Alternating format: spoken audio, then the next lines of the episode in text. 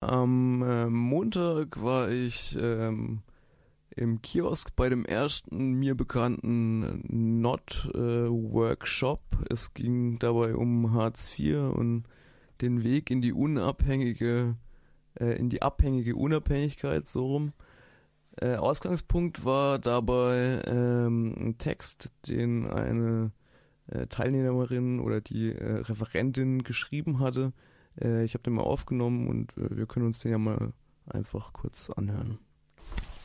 Mein Weg in die abhängige Unabhängigkeit. Es war eigentlich ein ziemlich kleiner Wunsch, der mich seit jeher umtrieb. Eine Möglichkeit, von der ich wusste, dass es sie gibt und ich wollte sie meine nennen. Es erscheint mir sehr plausibel und nachvollziehbar, weil es ja vielen so geht. Aber irgendwie ist es doch ganz anders und nicht nur schwierig, sondern eher unmöglich. Also das Ding ist, ich möchte nicht arbeiten. Ich möchte nicht 40 Stunden in der Woche einer Tätigkeit nachgehen, die mir Geld verschafft, um zu leben, ohne Zeit zu haben, das Geld auszugeben. Ich möchte nicht gebunden oder verpflichtet sein, jeden Morgen früh aufstehen, um zu arbeiten, weil mir tausend andere Sachen einfallen, wie ich meine Tage verbringen kann.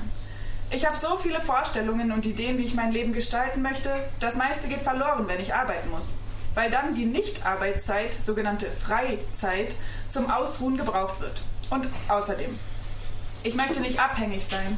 Abhängig von einem so bezeichneten Arbeitgeber. Obwohl ich ja dann die wäre, die ihre Arbeit gibt. Aber landesweit als Arbeitnehmerin benannt werde, obwohl ich ja nichts nehme, wenn ich irgendwo arbeite. Die Chefperson ist doch wohl die, die nimmt. Sie nimmt mich. Nimmt mich aus. Gibt gar nichts außer Geld. Weil sonst wäre es ja Ausbeutung. Aber weil mir keine andere Wahl bleibt, ist es eigentlich auch nichts anderes als das. Ich verkaufe mich und meine Arbeitskraft, weil mehr als das bin ich anscheinend nicht wert. So viel zu den theoretischen Gedanken. Arbeit ist scheiße, das steht schon mal fest. Praktische Tipps fürs Nichtarbeiten finden sich wenige. Deshalb hier und heute zum ersten Mal live und in Farbe ein Not-Workshop. Danke, dass ihr so zahlreich erschienen seid. ihr könnt mir gerne nachher Geld geben, ich brauche das. Echt jetzt. Der Not-Workshop ist für dich ganz schnell und einfach, wenn du reiche Eltern oder hübsch geerbt hast. Erster und letzter Tipp: Geh nicht arbeiten. Geld ist ja da. Und bitte fühl dich nicht schlecht dabei. Also ich würde es auf jeden Fall so machen. Falls der Himmel oder sonst was dir das nicht als Grundausstattung mitgegeben hat, nicht verzagen, wir lassen uns was einfallen. Erste Idee meinerseits war glorreiches ALG 2, aka Hartz IV, hab mich noch nie gefragt, warum das so heißt, wie es heißt. Sei es drum. Also bin ich los zur sogenannten Agentur für Arbeit. Und zack, bumm, erste Entscheidung. Arbeitslos oder arbeitssuchend melden natürlich arbeitslos. Ich will ja nicht suchen, was ich nicht finden will. Das heißt ja, okay, doch, ich brauche Unterstützung von dir, großen Vaterstaat. Ich brauche dein hübsches Steuergeld, damit ich nicht vor die Hunde gehe. Danke, ich werde dir zu ewigem Dank verpflichtet sein, bla bla. Werde dann zu Abschnitt C01 geschickt, soll mich setzen und warten. Ich warte. Worauf eigentlich? Werde irgendwann aufgerufen. Was ich denn hier will, fragt sie mich. Mein Job hört auf in zwei Monaten, sag ich ihr. Ja, aber was ich dann jetzt schon hier will, fragt sie mich. Hm. Ich dachte, ich bin voll vorbildlich und vorbereitet. Ich meine, so ein Firlefanz dauert doch immer ewig. Da kann Mensch nicht früh genug anfangen, dachte ich mir. Dachte ich falsch. Sie gibt mir den Tag jetzt nur mit, weil sie das Gefühl hat, dass ich verstehe, was sie sagt. Und dass ich dann in zwei Wochen das Ganze abgeben kann und so weiter und so weiter. Okay, war kein großes Ding. Das große Ding war vorher bzw. kam danach. Weil heutzutage kann ein Mensch nicht einfach zum Jobcenter gehen und einen Antrag stellen. Zumindest nicht dann, wenn es sich bei dem Menschen um ein soziales Wesen handelt, das sich mit anderen Leuten unterhält, weil wenn du schon allein erzählst, dass du nun Hartz IV beantragst, hui, dann geht's los.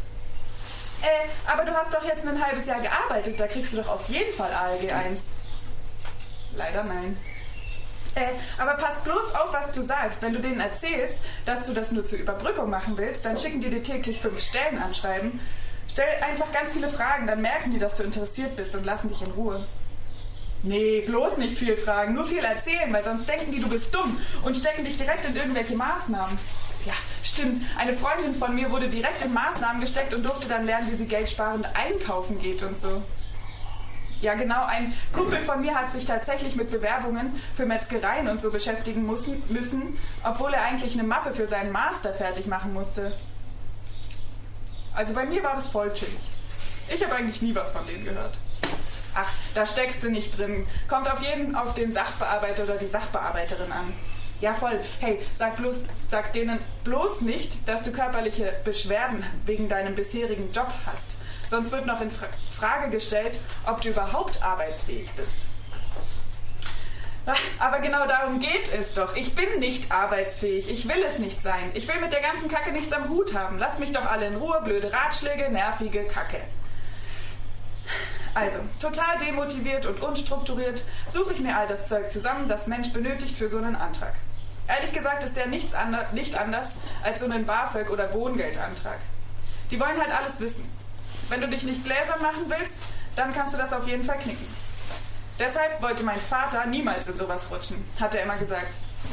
Ich will doch nicht, dass die alle von mir wissen. Nee, nee, lieber arbeiten, Geld verdienen, nichts mit denen am Hut haben.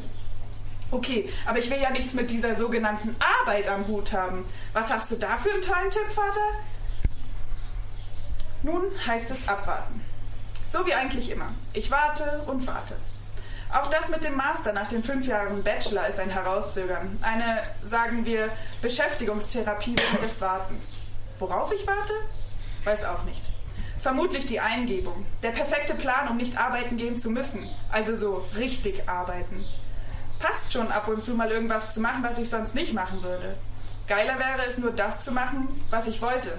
Aber wir sind hier nicht bei Wünsch dir was. Das hat Mutti immer gesagt. Also anderer Schritt wäre Arbeitsunfähigkeit. Mein Weg in die Arbeitsunfähigkeit. Diesbezüglich weniger Informationen von Bekannten. Das ist ja verpönt, kannst du doch nicht machen, wo du doch eigentlich arbeiten könntest. Nein, aber verdammt nochmal, nein, ich kann nicht, weil ich nicht will, ich kann nicht, weil ich nicht kann. Und nun sei ehrlich, geht es dir nicht auch so? Ist nicht schon die Vorstellung von Arbeitsverhältnis und Kündigungsfrist und Gehaltsabrechnung und Urlaubsplanung etc. pp. ein Grund, sturzflutartige Kotzanfälle zu bekommen? Ich krieg schon Krämpfe beim bloßen Gedanken an so eine Scheiße. Also eigentlich wollte ich euch ja hier bei diesem Not-Workshop erklären, wie ihr das am besten anstellt mit dieser Hartz-IV-Sache. Aber um ehrlich zu sein, ich habe keine Ahnung. Vielleicht finden wir heute ja noch mehr raus. Die erste, die erste Verabredung mit meinem Arbeitsvermittler war ganz amüsant. Er kam zu spät. Ha, dachte ich mir. Mangels Alternativen sage ich ihm die Wahrheit. Habe diese und jene Studiumspläne, will vorher gerne da reinschnuppern, Praktikum und so, ohne Geld, na klar. Ja, wieso ich denn meine bisherige Arbeit aufgegeben habe, fragt er mich. Ich so, ähm, weil ich das nicht mehr machen konnte. Zu viel Zeit, zu anstrengend. Ich muss mich auf die Eignungsprüfung fürs Studium vorbereiten. Naja, hat er geschluckt. Belehrung darüber, was Hartz IV bedeutet. Wir fördern und fordern, sagt er. Wir. Wer wir? Fördern und fordern. Grandios ausgedachtes Motto, das Jobcenter sich auf die Fahne geschrieben hat. Wenn du willst, musst du aber auch was liefern, okay?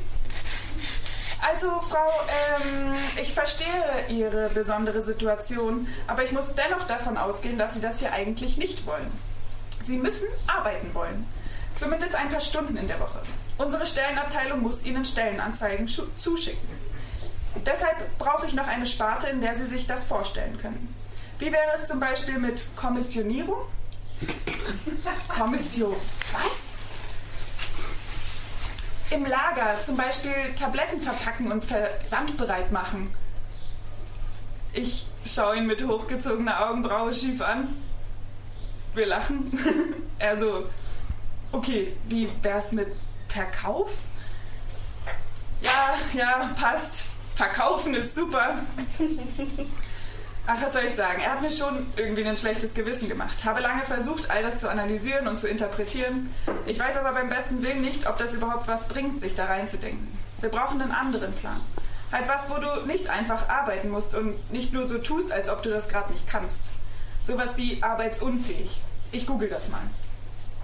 Zitat. Eine Arbeitsunfähigkeit, kurz AU, herrscht vor, wenn bei einem Kranken und Unfall versicherten Arbeitnehmer ein durch Krankheit oder einen Unfall regelwidriger Körper- oder Geisteszustand ausgelöst wurde, mit welchem seine bis dato ausgeführte Erwerbstätigkeit nur noch unter akuter Verschlimmerung des Zustands ausgeführt werden kann. Zitat Ende. Das heißt, ich muss sogar versichert und erwerbsfähig sein, um eine Arbeitsunfähigkeit diagnostiziert zu bekommen? Weil festgestellt werden muss, dass ich zu der einen Sache nicht fähig bin, aber dafür ja eine andere machen kann? Sag mal, spinnt ihr? Scheiße. Also doch ALG 2. Oder gibt es noch irgendwelche andere Möglichkeiten? Ich weiß nicht. Wieso kriegen wir nicht einfach Geld für alles, was wir für sinnvolle, tolle Sachen machen? Wieso gibt es bezahlte und nicht bezahlte Arbeit? Das Einzige, was ich weiß, dass ich nicht nur Karriereverweigerin, sondern auch Lohnarbeitsverweigerin sein möchte und am liebsten ständig vor Leuten stünde, um ganz viele Not-Workshops zu geben. Für Umme. Ja, so viel von der Veranstaltung am Montag im Kiosk. Äh, danach hat dann noch eine rege Diskussion stattgefunden. Unter anderem war ein Anwalt da, der ähm, sich mit Sozialrecht äh, auskennt und viele solche Fälle betreut. Ähm, ja, zu der Diskussion, also das ist relativ schnell eigentlich deutlich geworden, dass Hartz IV jetzt äh, nicht die Unabhängigkeit verspricht, ähm, die man sich da irgendwie vorstellt. Es geht da weniger darum, ähm, aus einem humanistischen Geist raus äh, ein Existenzminimum ähm, zu garantieren, sondern wenn man sich in Hartz IV begibt, also im Vergleich zu einem äh, Arbeitsverhältnis, äh, wird dann eben das Jobsender zu dem Arbeitgeber. Zumindest zu dem Transferzahler und äh, garantiert nicht zu einem leichten Transferzahler, sondern man hat eine Menge Auflagen. Wurde das irgendwie diskutiert, das heißt das Hartz IV, oder wurde ganz einfach nur das Einkommen diskutiert, das man irgendwo anders bringen könnte. Ich denke da einfach ans bedingungslose Grundeinkommen, um mal zwei Themen zu sprechen. Ja, das bedingungslose Grundeinkommen war der Elefant, der so im Raum stand, ähm, wurde nie so, also wurde ein bisschen sich drumrum äh, gewunden, äh, aber da gibt es ja unterschiedliche Konzepte, wie man das umsetzen könnte, ich weiß nicht. Ähm, war aber an dem Abend komischerweise gar nicht so Thema. Es ging tatsächlich eher darum, ähm, dass so ein starker Arbeitsethos irgendwie vorherrscht und dadurch auch eben so Vorurteile gegenüber Menschen ähm, existieren, die eben nicht arbeiten oder nicht arbeiten gehen können oder es ist ja eher so, wie ich es verstanden habe, dieser Zusammenhang zwischen Arbeiten und Einkommen, das heißt Arbeiten und über die Arbeit Geld zu verdienen. Ähm, es gibt ja viele Formen, bei denen man irgendwie ein Einkommen hat oder was kriegt. Zum Beispiel der Bauer oder der Gärtner, der hingeht und auf dem Land einfach schlicht und ergreifend in seinem Garten arbeitet, weil er halt eben biologisch dynamisch arbeitet und für sich arbeitet, hat er dann auch sein Salatgürkchen und kann entsprechend was rausziehen, aber halt eben kein Einkommen, kein direktes äh, pekuniäres Einkommen daraus zieht. Und da gibt es eben viele, viele, viele Formen. Wurde das diskutiert? Zum Beispiel hier die äh, ja, äh, ja, einkommensfreie äh, Familienarbeit, um es mal so um auszudrücken. Also auch das wurde eigentlich nur am Rand mal gestreift, eben, dass es viele unterschiedliche Formen gibt und vor allem der größte Teil der Arbeit ja eigentlich unbezahlt stattfindet auch. Ähm, nee, also so zum Ergebnis sind wir am Ende eigentlich nicht wirklich gekommen. Es war tatsächlich ähm, vielen äh, Teilnehmern einer Diskussion nicht so ganz klar, dass eben ähm, dass man da nicht vom Staat einfach so alimentiert wird oder so. Das ist tatsächlich auf Unverständnis teilweise getroffen da, oder warum jetzt der Staat sich da nicht in der Verantwortung sieht, ähm, praktisch ähm, die Würde des Menschen zu garantieren in dem Fall. Was für ein Publikum war das? sehr jung, sehr studentisch. Das heißt also noch nicht unbedingt das Zielpublikum, beziehungsweise nicht sehr verbreitet äh, in der Bevölkerung. Das heißt also, ja, jung, studentisch. Obwohl, es war tatsächlich eine Person da, die äh, genau das Modell äh, auch lebt, schon seit längerer Zeit. Und, ähm, aber auch, auch die Person hat gemeint, also ich muss auf jeden Fall Abstriche machen. Also Urlaub fahren geht auf gar keinen Fall und ähm, so Freunde sehen und Geburtstagsgeschenke kaufen ist auch schwierig. Und äh, natürlich wird man, in, wenn man auf eine Party geht oder so, immer gefragt halt, was man halt macht. So, und das ist dann immer ein unangenehmer Moment. Also ich kann mir, ich bin mir echt nicht sicher. Ich glaube nicht, dass das so lustig ist, Hartz IV beziehen zu müssen. Außerdem muss man ja eigentlich auch die ganze Zeit äh, Sa also Sachen machen für das Jobcenter. Man muss sich ja bewerben. Man muss äh, praktisch alle seine privaten äh, Dinge offenlegen, sein ganzes Vermögen irgendwie angeben. Das ist, glaube ich, echt nicht so, dass da die Chance besteht, sich in lockeren Lens zu machen. Eine andere Möglichkeit wäre eben, das, eine andere Diskussion wäre ja auch über ein bedingungsloses Grundeinkommen mal nachzudenken.